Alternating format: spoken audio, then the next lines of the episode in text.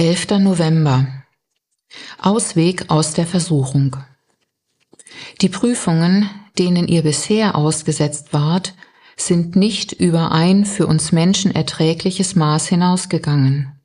Und Gott ist treu. Er wird euch auch in Zukunft in keine Prüfung geraten lassen, die eure Kraft übersteigt. Wenn er euren Glauben auf die Probe stellt, wird er euch auch einen Weg zeigen, auf dem ihr die Probe bestehen könnt.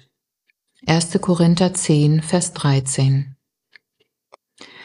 1. Korinther 10, Vers 13 ist eine positive, mutmachende Nachricht inmitten aller Angst und Betroffenheit hinsichtlich der Versuchung.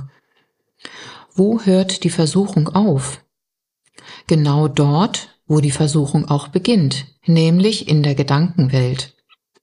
Jede Anfechtung ist erst einmal ein Gedanke, der uns durch unsere eigene Natur oder durch den Versucher selbst in den Sinn kommt.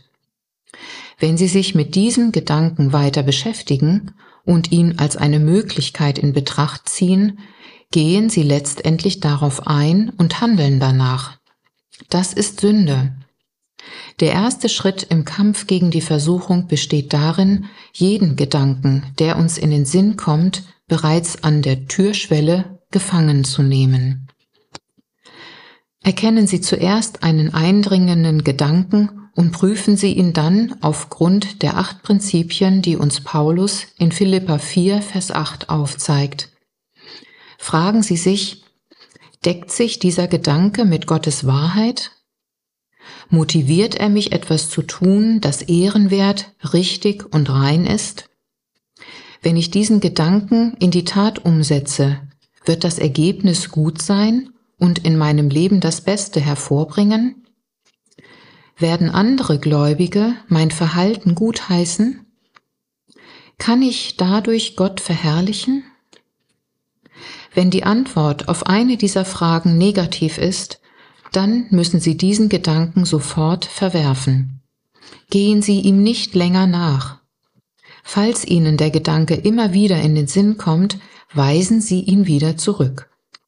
Wenn Sie es lernen, Gedanken der Versuchung schon ganz zu Beginn abzufangen, sie gleich gemäß dem Wort Gottes einzuschätzen und die Gedanken zu verwerfen, die der Prüfung nicht standhalten, dann haben Sie den Weg gefunden, wie sie die Versuchung bestehen können, den Gott in seinem Wort zugesagt hat.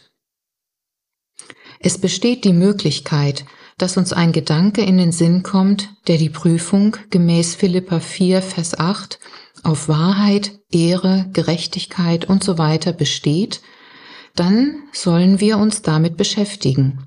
Und der Gott des Friedens wird mit uns sein.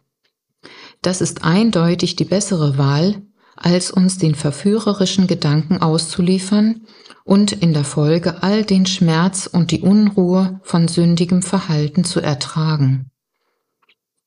Gebet Danke, Herr, dass du jeder Versuchung ein Ende bereitest. Ich bin entschlossen, den Kampf um meine Gedanken zu gewinnen.